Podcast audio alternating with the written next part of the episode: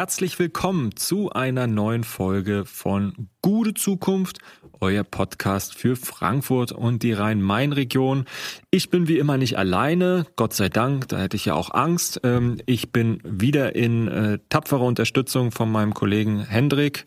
Hendrik, geht's dir gut? Schön, dass du da bist. Ja, Jan, das sind doch die sympathischen Momente hier des Podcasts, die ihn so hörenswert machen. Mir geht's gut. Ich hoffe, euch auch. Und ja, heute mit einem spannenden Thema. Wir sprechen nämlich über Demokratie, Demokratie in Frankfurt. Grundsätzlich kann man natürlich sagen, als kurze Zeitdiagnose, dass die Demokratie weltweit unter Druck steht. Ähm, es wird davon gesprochen, dass die Demokratie erodiert ähm, und wir derzeit eine dritte Phase der Autokratisierung erleben. All das sind keine schönen Zukunftsaussichten. Zugleich kann man natürlich argumentieren, die Demokratie ist wichtig für die gute Zukunft. Es gibt äh, viele wichtige Argumente dafür, warum Demokratien das System politischer Ordnung sind, das für eine gute Zukunft notwendig ist. Und darüber wollen wir heute im Lokalen sprechen. Jan, was haben wir vor? Ja, also das Ding ist ja, du hast ja vollkommen recht, dass äh, Demokratie irgendwie was was Gutes ist, was Positives ist, ähm, wo es hakt an vielen Ecken und Enden, wo uns aber auch keine bessere Alternative zu einfällt, wenn wir friedlich und einigermaßen gleichberechtigt miteinander leben wollen. Aber sozusagen das einfach so zu behaupten und äh, so in einer Monstranz vor sich herzuführen, das äh, dient vielleicht zur gemütlichen Selbstvergewisserung am, beim Rotwein am Lagerfeuer, aber es hilft jetzt erstmal noch nicht konkret weiter. Ähm, denn ähm, ja, viele Menschen haben eben nicht die Möglichkeit, sich ihre Beteiligung einfach so äh, anzunehmen, obwohl sie vielleicht die, formal die gleichen Rechte haben, aber eben äh, dann doch nicht die gleichen Chancen, ähm, so dass äh, man schon auch sich darum kümmern muss, dass alle in diesem Prozess der demokratischen Willensbildung mit reingeholt werden, ähm, dass Menschen informiert werden, ähm, dass Menschen Zugänge erhalten ähm, und, und auch wissen, wie sie sich beteiligen können. Und das passiert nicht einfach so, sondern da braucht es eben Institutionen, die sich, die sich dieses Auftrags annehmen. Und ähm, ich habe es ja schon mal verraten, ich arbeite selber an der Frankfurter Volkshochschule, an der VHS. Und ähm, das ist ein Bildungsträger der Erwachsenenbildung, ähm, die ja viele, viele, viele Angebote haben, aber eben auch Angebote der politischen Bildung. Und da gibt es nun eben dieses sehr, sehr spannende und faszinierende Projekt der Demokratiewerkstätten, wo äh, ziemlich exemplarisch und ziemlich innovativ etwas probiert wird, ähm, nämlich Demokratie Menschen näher zu bringen, die aus diesen demokratischen Prozessen ja häufig ausgeschlossen und ähm, dort eben auch unterrepräsentiert sind. Und äh, dazu habe ich dann meine liebe Kollegin Ariana Neumann einmal angesprochen, gefragt, hey Ariane, hast du nicht Lust, mal in unserem Podcast zu kommen und uns ein bisschen zu erzählen, was ihr da eigentlich konkret macht? Und hatte sie Lust? Ja, das werden wir heute tun. Das ist doch super. Dann würde ich sagen, äh, eine Sache gibt's noch, denn wo sollen sich unsere HörerInnen melden? Das ist eine gute Frage. Ich habe es mir jetzt hier aufgeschrieben, damit ich es nicht wieder falsch sage.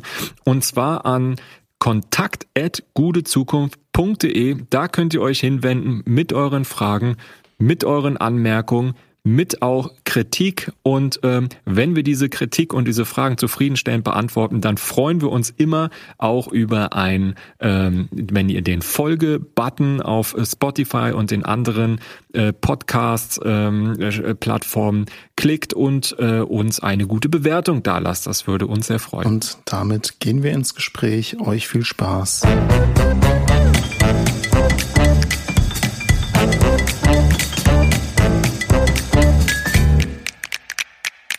Wir sind heute bei diesem wichtigen Thema, der Hendrik hat es eben schon angedeutet, ähm, nicht alleine. Wir haben uns nämlich kompetente Verstärkung dazugeholt. Ähm, denn wir wollen nicht jetzt über das große Ganze reden, sondern wir haben ja immer auch den Anspruch, sehr lokal und sehr konkret uns mit Themen zu beschäftigen. Ähm, das, ähm, denn es gibt natürlich viel zum Thema Demokratie zu sagen, aber irgendwo muss man anfangen und am besten fängt man doch dort an, wo die Menschen sind und ähm, was sie konkret in ihrem Alltag bewegt. Und da gibt es jetzt ein ganz tolles Projekt von der Frankfurter Volkshochschule, nämlich die Demokratiewerkstätten. Und was das genau ist und was das mit uns zu tun hat und ähm, wie es dann doch eben wieder zum großen Ganzen dazugehört, das wollen wir heute besprechen mit Ariana Neumann, mit äh, Frau Dr. Ariana Neumann, korrekt gesagt. Sie ist nämlich die Fachbereichsleiterin Arbeit und Beruf an der Frankfurter Volkshochschule. Und ja, sie hat äh, promoviert über das Thema politische Strategie. Sie ist eine echte Expertin auf dem Feld, sowohl in der Theorie als auch in der Praxis. Sie hat ähm, in Brandenburg im Ministerium gearbeitet in, und in verschiedenen Führungspositionen in der Frankfurter Stadtverwaltung. Und nun eben an der Frankfurter Volkshochschule ähm, ist sie ähm, mit den Themen Erwachsenenbildung im Bereich Demokratie, ähm, und eben auch für das Projekt Demokratie Werkstätten zuständig. Liebe Ariana, schön, dass du dabei bist. Ja, vielen Dank für die Einladung. Ich freue mich sehr. Ja, ich würde sagen, bevor wir tiefer einsteigen, ähm, würde, würde ich vorschlagen, dass du vielleicht erstmal ganz kurz nochmal ähm, deinen Arbeitsbereich vorstellst und ähm, ja, ähm, auch sozusagen, wo ihr, wo ihr hin wollt mit diesem konkreten Projekt. Ja, gerne. Also ich bin jetzt seit zweieinhalb Jahren an der Volkshochschule in Frankfurt tätig und wie du schon gesagt hast, Jan, leite ich den Fachbereich Arbeit und Beruf, aber eben auch noch eine zweite Abteilung und zwar die Zentralstelle Pädagogische Projekte und Beratung. Das ähm, klingt erstmal sehr schematisch und ein bisschen steril, ist aber was zum Anfassen in der Erwachsenenpädagogik. Ähm, in dieser Zentralstelle Pädagogische Projekte beantragen wir Drittmittelprojekte, mhm. um innovative Ideen in der Erwachsenenbildung voranzubringen, die wir so als VHS alleine nicht schultern könnten. Die VHS ist ja erstmal bekannt für Kurse und das ist auch unser starkes Fundament. Das können Volkshochschulen richtig gut. Diese Kurse beruhen aber immer auf der Idee, dass die Volkshochschule sich Gedanken macht, natürlich auch mit den Kursleitenden und den Teilnehmenden, was sie anbieten könnte. Dann werden Kurse angeboten und dann müssen die Menschen zu uns kommen. Das funktioniert gut für einen großen Teil der Gesellschaft, aber eben mhm. nicht für alle. Und in diesen Projekten versuchen wir Zielgruppen zu erreichen, die nicht von selbst zu uns kommen. Und dafür brauchen wir Drittmittel, beispielsweise von der hessischen Landesregierung, vom Bund oder auch europäische Mittel. Und damit gucken wir, wie kommen wir an die Menschen heran, die nicht den Weg zu uns finden. Weil wir haben einen Bildungsauftrag und wir stehen in Frankfurt klar für das Ziel Bildung für alle. Und da haben wir verschiedene Schwerpunkte. Einmal die Grundbildung für Menschen, die nicht so perfekt lesen und schreiben können. Die tun sich auch ganz, ganz schwer von allein den Weg in die VHS ähm, zu finden. Und da arbeiten wir beispielsweise mit Ehrenamtlichen. Dann haben wir ein Projekt zum Thema Inklusion in der Erwachsenenbildung. Da wollen wir verstärkt Menschen mit Behinderungen ansprechen und eben dieses Projekt Demokratiewerkstätten, über das wir heute reden. Da machen wir uns Gedanken über, wie kommen wir an Menschen in der politischen Bildung ran, die eben normalerweise nicht in unseren Kursen sitzen. Die politische Bildung hat es ganz, ganz schwer in der Erwachsenenbildung, da sie immer nur einen ganz kleinen Teil der Gesellschaft erreicht. Und wir machen uns quasi mit unseren Demokratiewerkstätten auf den Weg zu den Menschen in Frankfurt und warten nicht ab, bis sie zu uns kommen. Ja, das ist ja, ähm, scheint mir sehr innovativ zu sein und auch wichtig. Ähm wenn man bedenkt, dass sich ja Gesellschaft ja auch verändert und damit natürlich auch die Institutionen verändern müssen, öffnen müssen, dass man eben solche innovativen Projekte aufsetzt und sagt, ähm, ja, wir wir wir öffnen uns, wir gehen dorthin eben, äh, wo die konkreten Bedarfe sind, wo die Menschen sind, die wir erreichen wollen. Ähm, ihr habt mit dem Projekt Demokratiewerkstätten natürlich auch ähm, ja ein ein ein großes Thema, was ihr euch konkret vorgenommen habt, Demokratie, ähm, Teilhabe, Macht, ähm, Machtfragen äh, zu klären. Ähm, Da könnte man jetzt natürlich fragen, also Volkshochschule, du hast es schon gesagt, ist, ist ein Bildungsträger, die machen, die machen Kurse, äh, konkrete Angebote. Er hat vielleicht an der einen oder anderen Stelle auch ein bisschen ein verstaubtes Image, äh, weil man sagt, ach, das ist doch in Anführungsstrichen nur der Nekus und äh, Klammer auf, der Nekus äh, hat, ist ein sehr wichtiges Kulturgut, äh, was oft unterschätzt wird, aber äh, sozusagen, äh, man, man hat eben nicht dieses ganze Bild von der Volkshochschule, das, was du eben auch gezeichnet hast. Was hat denn eine Volkshochschule eigentlich mit Demokratie an der Stelle zu tun? Warum, warum Warum seht ihr das jetzt als euren Auftrag? Ja, ich glaube, Volkshochschulen, wie du schon richtig sagte, haben manchmal ein verstaubtes Image, aber das sind sie gar nicht. Äh, Volkshochschulen sind ziemlich auf dem Weg in die Zukunft. Deswegen freue ich mich auch über die Einladung. Generell sind Volkshochschulen dazu da, Menschen zu befähigen. Sei es zum Nähen, das kann ja auch eine ganz wichtige Kulturtechnik sein, weil man sich vielleicht auch manche Sachen nicht leisten kann.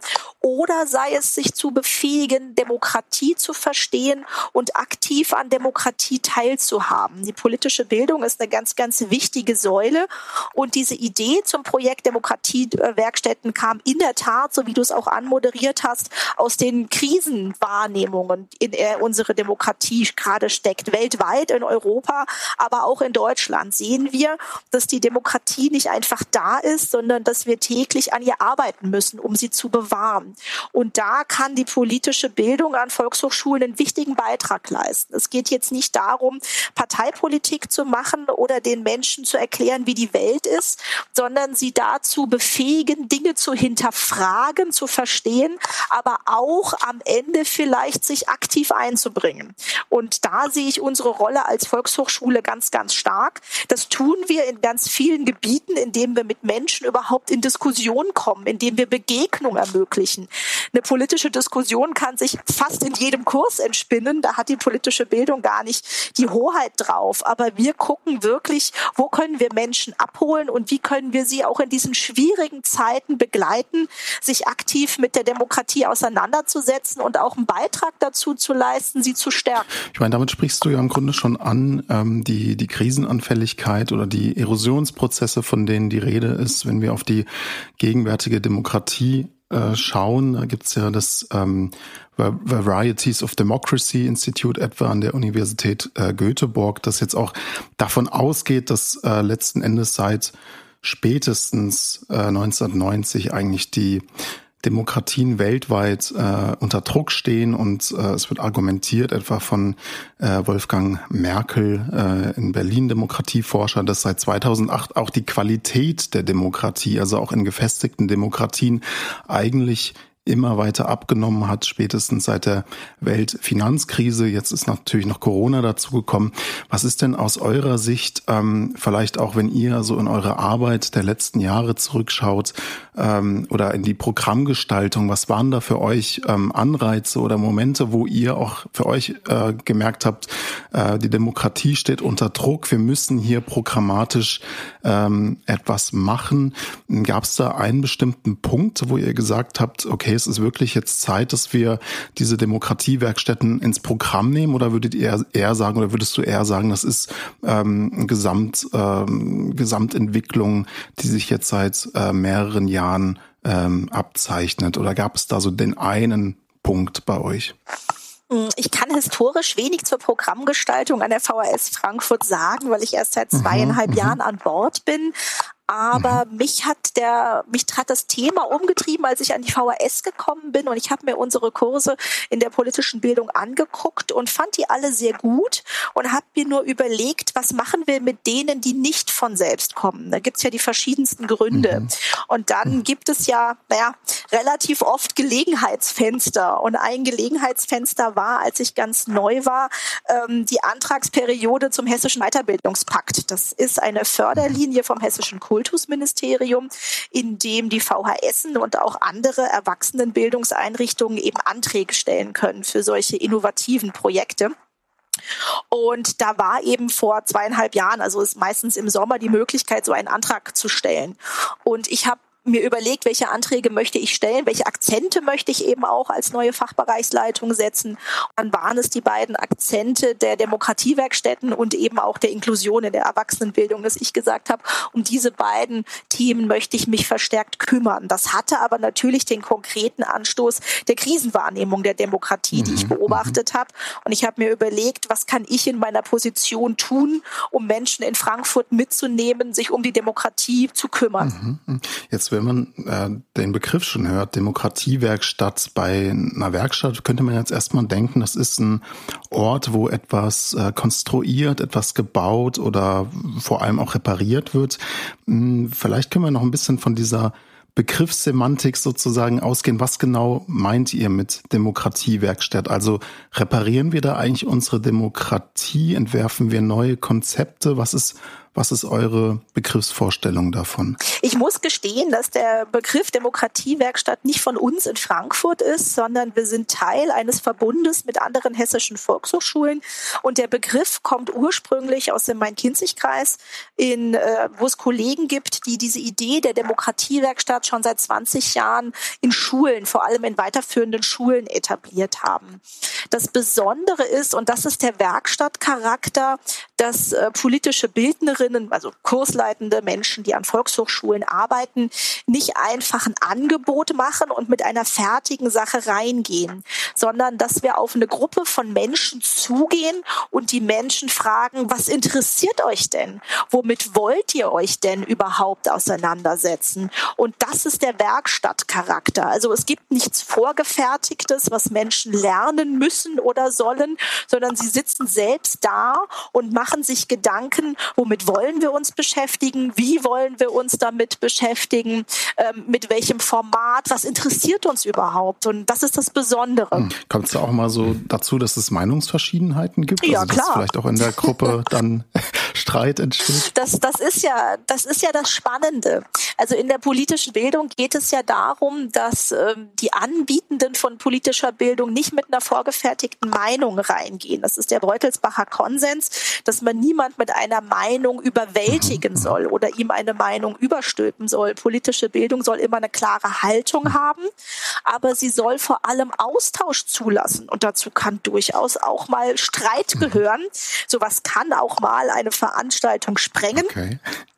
Aber da muss man natürlich mit einer klugen Moderation drauf eingehen. Aber eine Meinungsvielfalt ist da durchaus erwünscht. Mhm. Es gab ja mal von dem ähm, US-amerikanischen Bürgerrechtler John Lewis, hatte ich mal das Zitat gelesen, Demokratie brauche immer sozusagen good trouble, necessary trouble. Also es geht auch um diesen Streitgedanken, der ja in mhm. Frankfurt jetzt auch an der HSFK von Nicole Deitelhoff etwa ähm, vorangetrieben wird in theoretischer Arbeit oder ähm, an anderen äh, Frankfurtern Forschungsinstituten. Also das wäre auch euer Ansatz. Ähm, Demokratie ist eigentlich Diskurs und lebt auch von vielen Meinungen. Es gibt wahrscheinlich auch Meinungen, die äh, dann, wenn sie den demokratischen Konsens irgendwo verlassen, dann äh, nicht mehr äh, gehört werden können. Aber es, euch geht es erstmal darum, wirklich viele verschiedene Stimmen zu hören und auch diesen Streit zuzulassen. Uns geht es darum, naja, nicht Streit um des Streits willen, sondern verschiedene Positionen sichtbar zu machen und auch Auseinandersetzung zuzulassen. Mhm. Also wenn sich Leute dann bei in Veranstaltungen wirklich ähm, anschreien würden oder es nicht mehr sachlich werden würde, da würden wir natürlich einschreiten. Aber es geht auch erstmal darum, ganz verschiedene Meinungen erstmal zuzulassen und die miteinander auch zu konfrontieren, aber dann auch zu gucken, wie kann man denn argumentieren. Also eine Demokratiewerkstatt lebt von dem Argument und auch darum, Menschen zu begegnen und einander zuzuhören. Wenn ihr wollt, kann ich gerne mal im Detail erzählen, was wir da in Frankfurt so tun. Mhm. Also was, was, was konkret dann besprochen wird und äh, welche Beispiele ihr da schon hattet, das ist auf jeden Fall ähm, ja spannend. Ja, also wir, wie gesagt, ich habe ja gesagt, wir gehen dahin, wo Menschen sind mhm. und warten nicht, bis die zu uns kommen. Was machen wir da? Wir haben, das machen wir mit Partnerinnen. Wir haben vier Demokratiewerkstätten in Frankfurt gegründet. Eine ähm, im Chemiepark in Frankfurt mit dem Bildungsleister Provadis und der IGBCE, der Gewerkschaft zusammen, also beiden Sozialpartnern.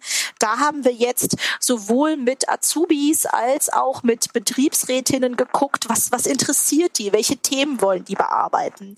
Und das war am Anfang eine kleine Gruppe mit Azubis, so fünf bis acht Leute, die sich immer gemeinsam mit meiner Kollegin Antje Neumann, die das Projekt koordiniert, überlegt haben, oh Mensch, wo wollen wir denn mal hinter die Kulissen gucken? Was interessiert uns denn? Und die waren am Anfang fast so ein bisschen schüchtern und haben gesagt, wir wollen mal über dieses ganze Thema Impfen und Corona sprechen.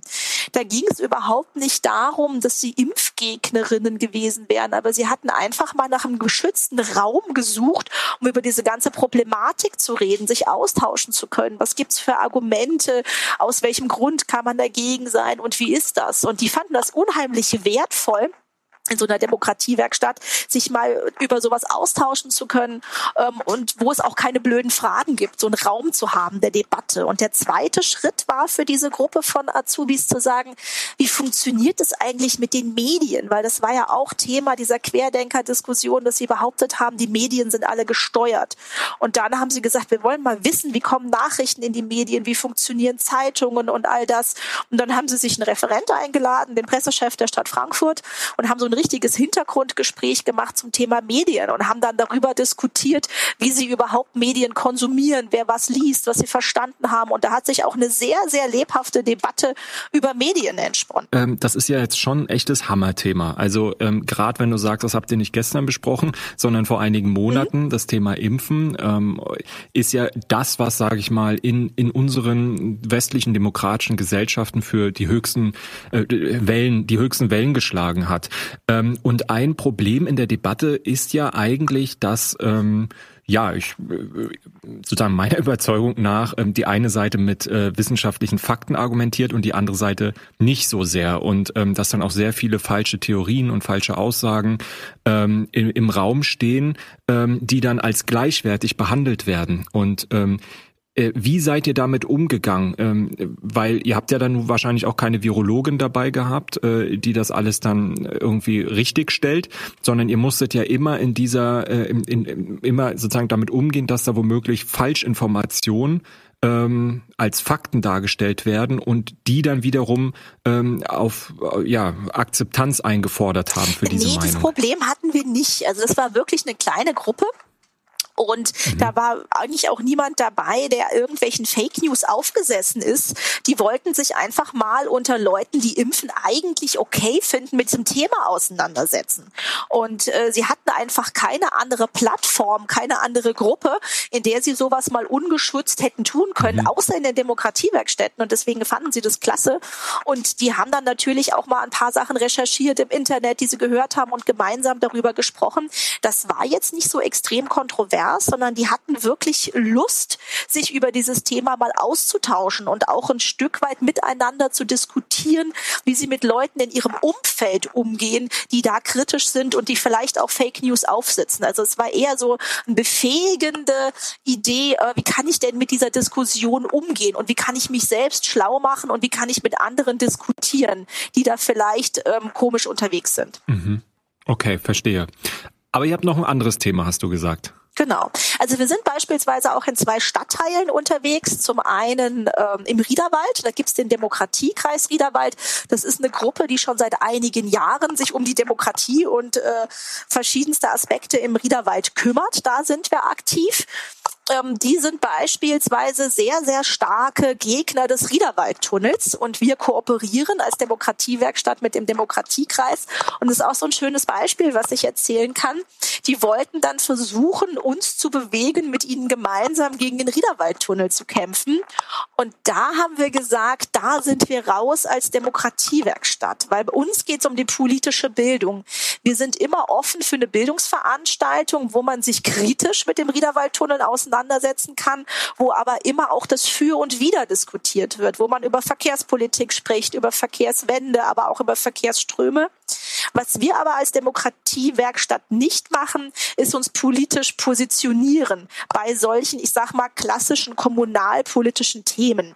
Wir würden jetzt nie eine Veranstaltung für oder gegen etwas machen wo man aus guten Gründen auch die andere Position einnehmen kann. Und da sind wir teilweise mit denen, die bei uns aktiv werden wollen, auch ein bisschen im Konflikt, weil wir sagen, wir sind ein reines Bildungsprojekt und kein politisches ähm, Positionierungsprojekt. Wenn dann Leute sagen, oh, sie kommen von unserer Veranstaltung und haben sich jetzt eine Meinung gebildet, dann ist das unser Ziel. Und wenn sie dann sagen, jetzt mache ich eine Unterschriftenaktion oder gründe eine BI oder gehe in den Ortsbeirat oder mach was auch immer, dann ist das, was wir das, was wir am Ende erreichen wollen, weil wir Menschen befähigt haben. Aber wir gehen nicht mit, wenn es ähm, um eine politische Positionierung geht. Also das war mir ganz wichtig, das Beispiel zu erzählen, weil das auch die Grenze einer Demokratiewerkstatt mhm. ist.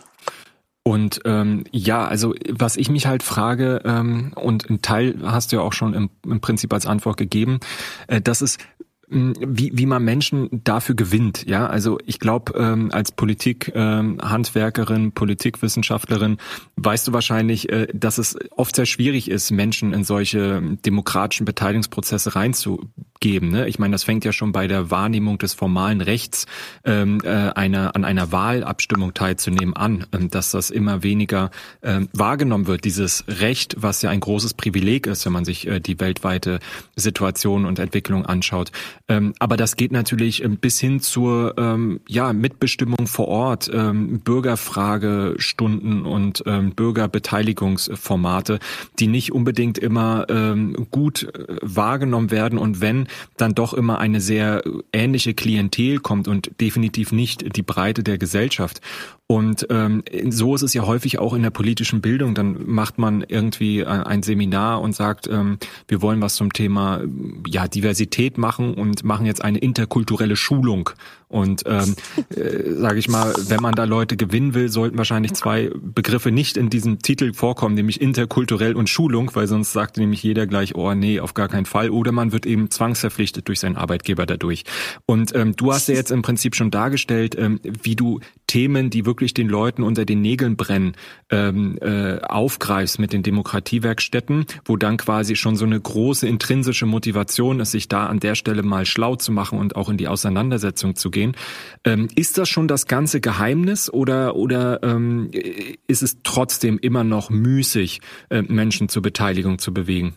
Es ist total müßig und äh, wir fragen uns teilweise alle paar Monate, trägt das Projekt, kriegen wir das hin? Das hat natürlich auch viel mit Corona zu tun, denn ich bin zwar ein großer Fan von Dingen, die online laufen, aber so eine Demokratiewerkstatt lebt vor allem am Anfang, wenn sie sich gründet, von der Begegnung. Also wir haben gerade im Chemiepark den dritten Anlauf, weil uns die Azubis abhanden gekommen sind, weil auch manche ihren Abschluss gemacht haben. Jetzt sind wir da gerade mit einer Gruppe von eher älteren, also mittelalten Betriebsrätinnen unterwegs und sagen aber, das Projekt hat trotzdem Zukunft. Und ähm, der zweite Stadtteil ist das Gallus. Da sind wir zusammen mit dem Mehrgenerationenhaus. Das ist da unser Partner und die Leute im Mehrgenerationenhaus haben richtig Lust auf das Projekt. Und eigentlich lebt das Projekt aber davon, dass man so eine Kerngruppe von fünf bis zehn Leuten hat, die sich eben regelmäßig Gedanken machen, wie soll es weitergehen, was wollen wir anbieten. Und das fällt uns im Gallus ganz, ganz schwer, diese Gruppe zu etablieren, obwohl man denkt, Mensch, im Gallus ist doch da so viel los und da gibt es so viele Leute. Ähm, wir haben haben aber gemerkt, dass da Menschen im Gallus sind, die total positiv auf Stadtteilspaziergänge reagieren. Und dass sie sagen, Mensch, das Gallus ist jetzt mit dem neuen Europaviertel so im Umbruch und da gibt es so viele Spannungen auch zwischen den Menschen und es gibt viel zu wenig Begegnung. Und deswegen sind wir da jetzt mit einem Format, was man eigentlich auch mal machen kann in den Demokratiewerkstätten, was aber nicht unser Hauptaugenmerk erstmal war, mit diesen Stadtteilspaziergängen unterwegs zu den verschiedensten Themen, weil auch viele Leute sagen, oh, das Gallus ist so vielfältig und so groß, man kennt ja nur die eine Ecke und die andere gar nicht. Und durch diese Stadtteilspaziergänge, da kommen jedes Mal so 20, 30, 35 Menschen zusammen, die sich teilweise noch nie begegnet sind und gucken sich ihren Stadtteil an, gucken sich die Sonnenseiten an, gucken sich die Schattenseiten an und kommen darüber in Austausch und überlegen vielleicht auch mal, oh, wo müsste man denn mal was machen? Wo könnte man sich ans Quartiersmanagement wenden? Wo könnte man sich vielleicht auch an den Ortsbeirat wenden oder was könnte man machen? Aber da ist es ganz, ganz schwierig, so eine Gruppe zu etablieren und trotzdem haben wir irgendwie ein Format gefunden, was funktioniert. Aber das ist nicht einfach. Mhm.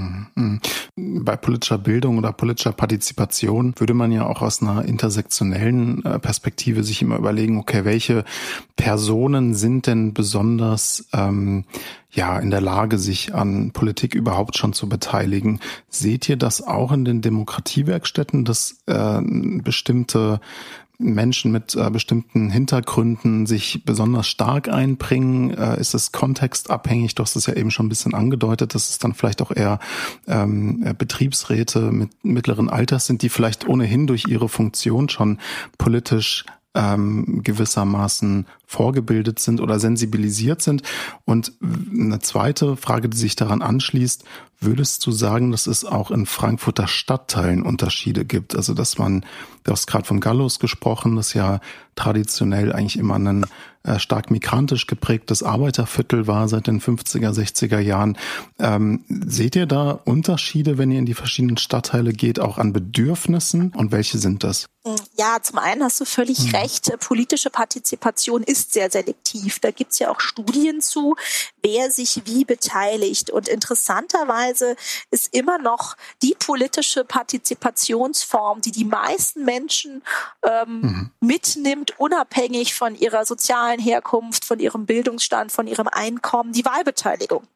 Also zur Wahl gehen immer noch die meisten Menschen. Und natürlich sind viele Bürgerbeteiligungsformate bis hin zur Teilnahme an Demonstrationen oder der Mitgliedschaft an einer Bürgerinitiative, das sind die sogenannten Ressourcenreichen. Also die meistens mit hoher formaler Bildung, weil ich will gar nicht von viel mhm. Bildung reden, weil es geht wirklich um die formale Bildung und auch die mhm. mit höherem mhm. Einkommen und auch die, die der Sprache mächtig sind.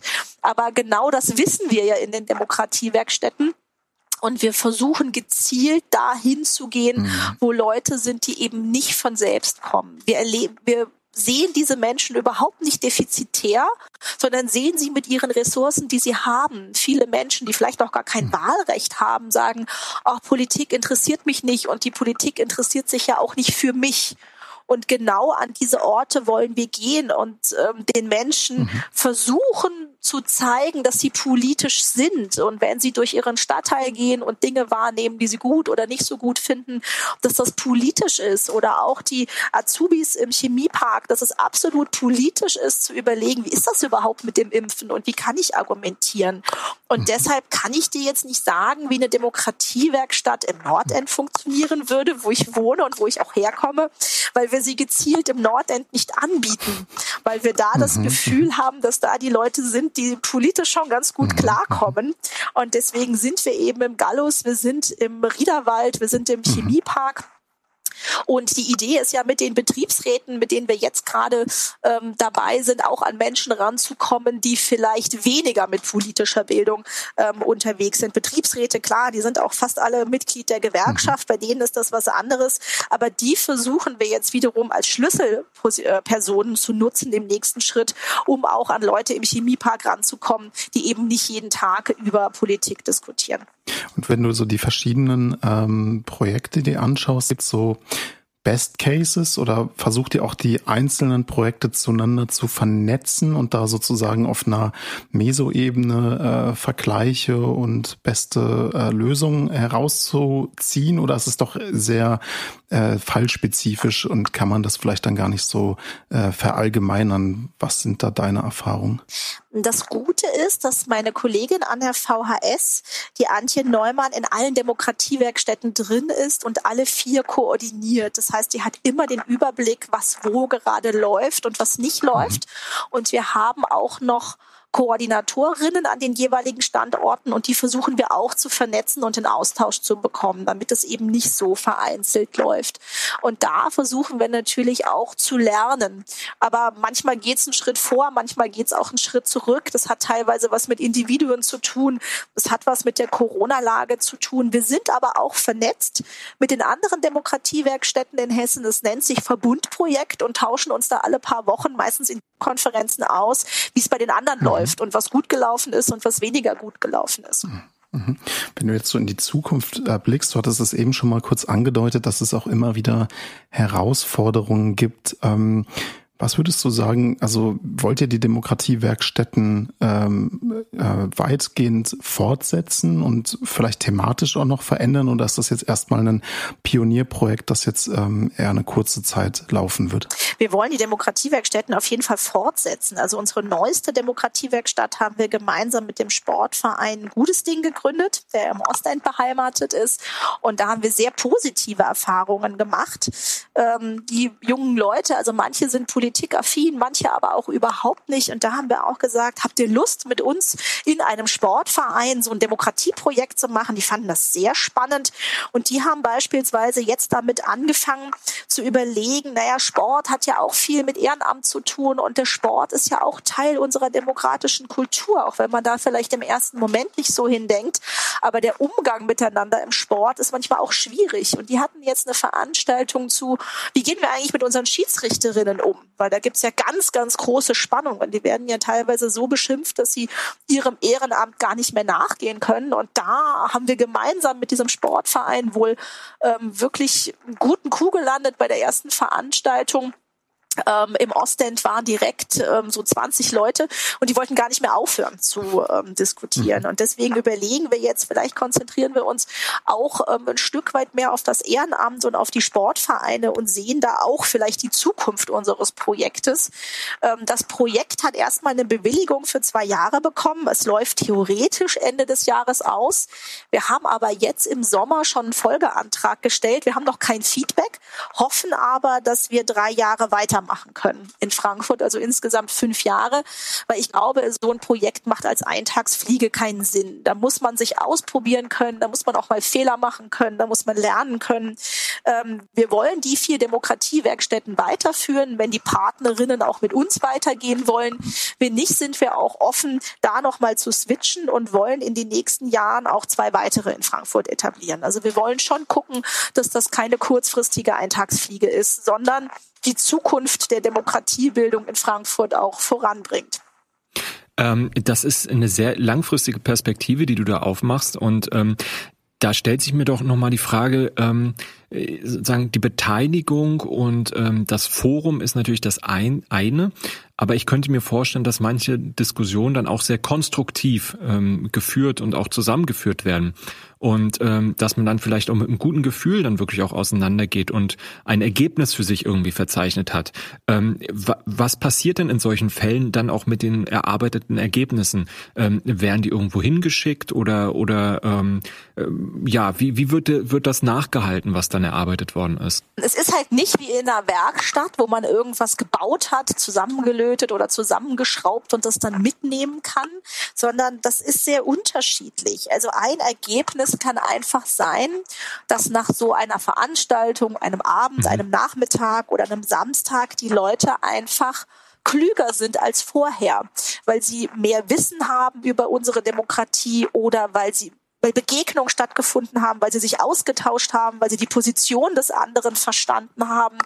Das kann aber auch sein, dass sie wirklich aktiv werden. Also beispielsweise ähm, im Fall dieser Debatte übers Impfen, dass sie in der nächsten Diskussion, wenn jemand vielleicht droht abzugleiten in die Querdenker-Szene, mit jemandem diskutieren können, hinterfragen können. Sag mal, meinst du das ernst oder wo hast du das denn gelesen? Also, dass sie so die Demokratie stärken können oder auch, dass im Gallus wirklich ein Antrag im Ortsbeirat daraus wird oder auch, dass sich, ähm, keine Ahnung, in Sachen Umgang mit den Schiedsrichterinnen etwas tut, weil man da gemerkt hat, da braucht man so einen Aufbruch. Ähm, das wird die Zeit zeigen. Das weiß man manchmal nicht heute. Das ist meine tolle Kollegin, die da auch wirklich Nerven hat, dran zu bleiben, auch wenn es mal schwierig wird, das auch nachhält mhm. und fragt, wollt ihr das nochmal vertiefen oder was hat euch das gebracht? Aber man muss damit leben in den Demokratiewerkstätten, dass es jetzt nicht ein konkretes Ergebnis gibt, ja. das man irgendwo hinschicken kann, weil wir ja auch wirklich darauf bestehen, mhm. keine Forderungen zu erheben oder uns eben nicht zu positionieren ist. Und uns ist schon wichtig, ein Bildungsarrangement zu sein, was auch offen ist. Und eine Demokratiewerkstatt lebt davon, sich am Ende nicht festzulegen und nicht zu sagen, so, jetzt haben wir zwei Stunden diskutiert und das ist unser Ergebnis und da stehen wir jetzt alle hinter. In der Demokratiewerkstatt wird auch nicht abgestimmt. Das ist eben keine parteipolitische Veranstaltung. Mhm. Und ähm, die Frankfurter Volkshochschule ist natürlich jetzt ähm, ja irgendwo ein, ein ja besonderer Akteur in dem ganzen Zusammenhang. Also du hast so ein bisschen auf die Demokratiegeschichte verwiesen. Du hast ähm, sozusagen den Anspruch ähm, erläutert, äh, auch quasi niedrigschwellige Angebote zu machen und nicht unbedingt zu denen zu gehen, ähm, die, äh, was weiß ich, drei Tageszeitungen abonniert haben. Ähm, aber sozusagen wie, wie, inwiefern spielt denn Frankfurt für euch da auch eine Rolle als, als ähm, Stadt, als Gesellschaft, als ähm, Kultur? Gibt es da Frankfurter Besonderheiten? Ähm, das Projekt gibt es ja so auch an einigen anderen Stellen in Deutschland. Ähm, aber wie beeinflusst eben ähm, ja das, das Leben und, und äh, die Identität auch dieser Stadt so ein Stück weit eure Arbeit? Also beispielsweise mit Blick auf die hohe Diversität, auf die hohe Fluktuation in dieser Stadt, also dass sich alle sieben Jahre die Hälfte der Stadtbevölkerung einmal austauscht. Jetzt ist Einsamkeit ein großes Thema, hatten wir vor kurzem auch hier bei uns im Podcast. Und es gibt natürlich Orte der Demokratiegeschichte wie die Paulskirche. Ähm, macht das was mit euren, mit dem Charakter eurer Demokratiewerkstätten oder würdest du sagen, nee, so wie das hier funktioniert, kann es eigentlich auch überall woanders funktionieren und würde auch genau so dann durchgeführt werden? Demokratiewerkstatt ist immer abhängig von dem Ort, an dem sie stattfindet. Also das Konzept, da haben wir auch kein hessisches Copyright drauf. Wenn man googelt, gibt es das in ganz, ganz vielen Städten. Ich bin jetzt eingeladen im Oktober auf eine Tagung und da werde ich auch Demokratiewerkstätten aus Berlin und aus dem Ruhrgebiet kennenlernen. Also das ist ein Konzept, was es gibt. Das gibt es in Städten und das gibt es auch im ländlichen Raum. Also hier in Hessen gab es das vor allem im ländlichen Raum und wir und Hanau sind die ersten, die das jetzt im städtischen Kontext etablieren. Und da hatten wir auch große Lust zu. Und ich glaube, es läuft in kleinen Orten schon anders als in der Großstadt, aber immer nach derselben Idee. Also, dass man versucht, Menschen zu identifizieren, die eben keine drei Tageszeitungen abonniert haben, wie du so schön gesagt hast, und sie aufzusuchen. Aber die Themen, die sie setzen, wie sie sich damit auseinandersetzen, hat natürlich immer ganz, ganz stark was damit zu tun, wo man ist. Und da ist die Großstadt natürlich was anderes, aber Frankfurt ist natürlich was anderes als internationale Stadt, als Arrival City. Das spielt natürlich eine Rolle. Und wir wissen auch, dass es in Frankfurt oft passiert, dass Menschen zuziehen, zu einem Projekt kommen, das Projekt klasse finden, vielleicht aber auch wieder wegziehen. Also dieser, dieser Umschlag in Frankfurt ist natürlich auch etwas, was unsere Projekte kennen. Aber ich glaube, das macht es in Frankfurt spannend. Gleichzeitig hat man natürlich auch ganz viel Konkurrenz. Also die Angebote, die Freizeitangebote, aber auch die Bildungsangebote, die Angebote zusammenzukommen, sind sehr, sehr dicht und man muss sich da schon seine Nische suchen. Ähm, ob die Demokratieorte was mit uns machen, weiß ich noch nicht, weil wir ja wirklich sehr lokal sind. Also die Leute im Gallus haben wirklich stark Lust, Gallus-Themen mit uns zu besprechen und im Riederwald sind es ziemliche Riederwälder-Themen. Ähm, wir werden sehen, weil wir uns im nächsten Jahr als Demokratiewerkstätten auch in die Diskussion 175 Jahre Paulskirche ein bisschen einbringen wollen, ob das was mit unserem Projekt macht. Spannende an dem Projekt ist aber, das muss man auch als Projektmitarbeiterin aushalten, dass wir eben nicht mit Themen irgendwo reingehen. Manchmal haben wir natürlich die Idee, oh, die Menschen müssen sich doch gerade für das und das interessieren. Und dann geht man in so eine Demokratiewerkstatt und die wollen was ganz anderes. Und diese Demokratiewerkstätten leben wirklich davon, dass die Leute ihre eigenen Themen mitbringen und nichts von außen aufgestülpt bekommen. Auch wenn wir gerade das Gefühl haben, ähm, dass man sich mit was auch immer beschäftigen müsste. Das muss man wirklich aushalten können in so einem Projekt. Man könnte ja ein bisschen sagen, eigentlich, dass euer Projekt auch ein bisschen ähm, vielleicht fast eine, ein Gegenschritt zur, ähm, zum Zeitgeist ist, will ich mal sagen. Also wir, wir sehen ja gerade ähm, eine komplette Entgrenzung eigentlich des politischen Diskurses. Ähm, ist jetzt sicherlich kein Zufall, dass äh, gerade dieses Jahr ähm, von Jürgen Habermas ein neuer Text erscheint zum Strukturwandel der digitalen Öffentlichkeit so, sozusagen. Also wir haben eine krasse Entgrenzung der ähm, politischen Kultur in Social Media die ja häufig auch mit Polarisierung einhergeht und mit Hate Speech und mit Anfeindungen. Ähm, und ich finde das so interessant bei euch, dass ihr ja eigentlich diese Entgrenzung gerade aufhebt, weil ihr wirklich zu den Leuten in das Lokale geht, also auch die lokalen Probleme anhört, euch die ähm, Dinge vor Ort wirklich anschaut und dann ja gewissermaßen die großen Themen vielleicht auch mitverhandelt, aber es geht erstmal auch wirklich um die, die kleinen ähm, Sorgen. Und du würdest, würdest du sagen, dass auch dieses, ähm, dieses Lokale eine, eine Stärke eures Projektes ist? Das Lokale ist auch ein Stück weit Zufall. Also es hätte ja auch genauso gut sein können, dass wir in eine dieser Demokratiewerkstätten reinkommen und dass da fünf bis zehn Leute sind, die mhm. über ein mhm. weltpolitisches mhm. Thema sprechen wollen. Das hätten wir vielleicht sogar eher mhm. erwartet. Aber dann waren es eher die lokalen Themen, die sie sich ausgesucht haben. Und damit sind wir auch sehr zufrieden. Aber vielleicht ändert sich das jetzt auch nach der Sommerpause und weil wir natürlich ganz, ganz große globale Themen haben, ähm, dass die dann auch auf der Tagesordnung stehen. Aber wir wollen gar nicht werten, was jetzt gute oder schlechte Themen sind, sondern wenn sich eine Gruppe ein Thema wünscht und am besten dann auch noch Leute zu einer Veranstaltung kommen, ist das das richtige Thema. Liebe Ariana, vielen Dank schon mal bis hierhin. Ich habe noch eine einzige Frage, eine persönliche Frage, wenn du erlaubst. Ich meine, wir kennen uns ja schon sehr, sehr lange und ich weiß, dass du brennst für all diese Themen, ähm, gerade auch für ähm, ja Engagement und auch ähm, Lust machen auf Engagement und auf Beteiligung. Ähm, aber ich habe dich irgendwie, glaube ich, nie gefragt, warum eigentlich. Also warum ist das für dich auch persönlich wichtig? Ähm, was, was ist das, was dich ähm, daran ja begeistert? Hm. Spannende Frage.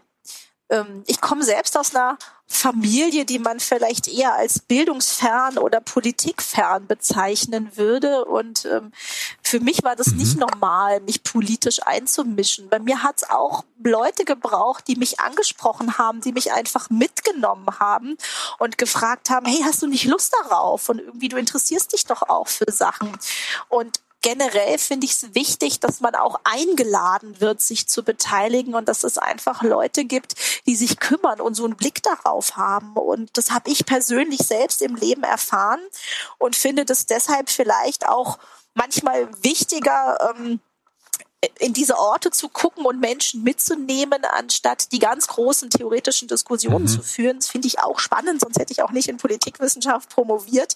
Aber dieses wirklich hinsehen, Menschen mitnehmen und auch diese Idee, Menschen zu befähigen, selbst zu denken und sich einzubringen, das ist was, was mich seit über 20 Jahren einfach umtreibt, seit ich selbst angefangen habe, politisch nachzudenken. Vielen herzlichen Dank, liebe Ariana. Ähm, das war super spannend, super interessant. Ähm, ich nehme mit, dass ähm, ja ein demokratisches System die Möglichkeit sich auch mitzubeteiligen an, an Entscheidungen, die sehr wichtig sind für unsere Gesellschaft und für die Perspektive unseres Landes, dass es keine Selbstverständlichkeit ist und ähm, dass es aber auch keine Selbstverständlichkeit ist, dass es so bleibt und dass ähm, ja Menschen die Möglichkeiten wahrnehmen, die sie vielleicht formal haben, aber wo es eben auch dann keine Kultur gibt, keine Sozialisierungserfahrung, wo sie vielleicht eben aus Elternhäusern kommen, wo sie sich das erst, sage ich mal, erarbeiten müssen, diesen Zugang, wo vielleicht auch unser Bildungssystem ähm, nicht nicht gut genug ähm, äh, Chancen eröffnet hat und ähm, dass es eben dann auch notwendig ist, dass es Institutionen gibt, die auch gezielt auf Menschen zugehen und nicht einfach sagen, wieso, wir haben doch unser Angebot, könnt ihr ja nutzen oder auch nicht, sondern dass man eben auch aktiv etwas tut, um, um eine solche Beteiligung ähm, zu schaffen, Menschen zu befähigen, für ihre eigenen Rechte auch einzustehen und ihre, ihre Chancen ähm, ja wahrzunehmen, die sie vielleicht formal haben, aber eben dann doch nicht so wirklich ähm, ergreifen können, ähm, weil ihnen der Zugang fehlt. Und die Volkshochschule Frankfurt, deswegen bin ich ja da auch sehr gerne tätig, hat das eben diesen Anspruch, ähm, da reinzugehen und mit eurem Projekt seid ihr da sehr innovativ unterwegs und ähm, ich finde es super, es passt zu Frankfurt. Ich ähm, wünsche euch, dir, dem Projekt ähm, alles Gute und ähm, ja, hoffe, dass ähm, wenn ihr dann vielleicht ähm, den Nachfolgeauftrag bekommen habt und ähm, das Projekt weiterführen dürft und ähm, ihr noch viele weitere spannende Erfahrungen macht, dass wir vielleicht nochmal hier zusammen ins Gespräch kommen. Ja, gerne und vielen Dank für die Einladung. Alles klar und ähm, euch wünschen wir ein ja, eine schöne, eine schöne zweiwöchige Zeit. Dann ähm, sind wir wieder zurück und ähm, mit vielen neuen spannenden Themen aus Frankfurt und der Rhein-Main-Region. So ist es. Bis dahin, macht's gut. Ciao. Ciao, ciao.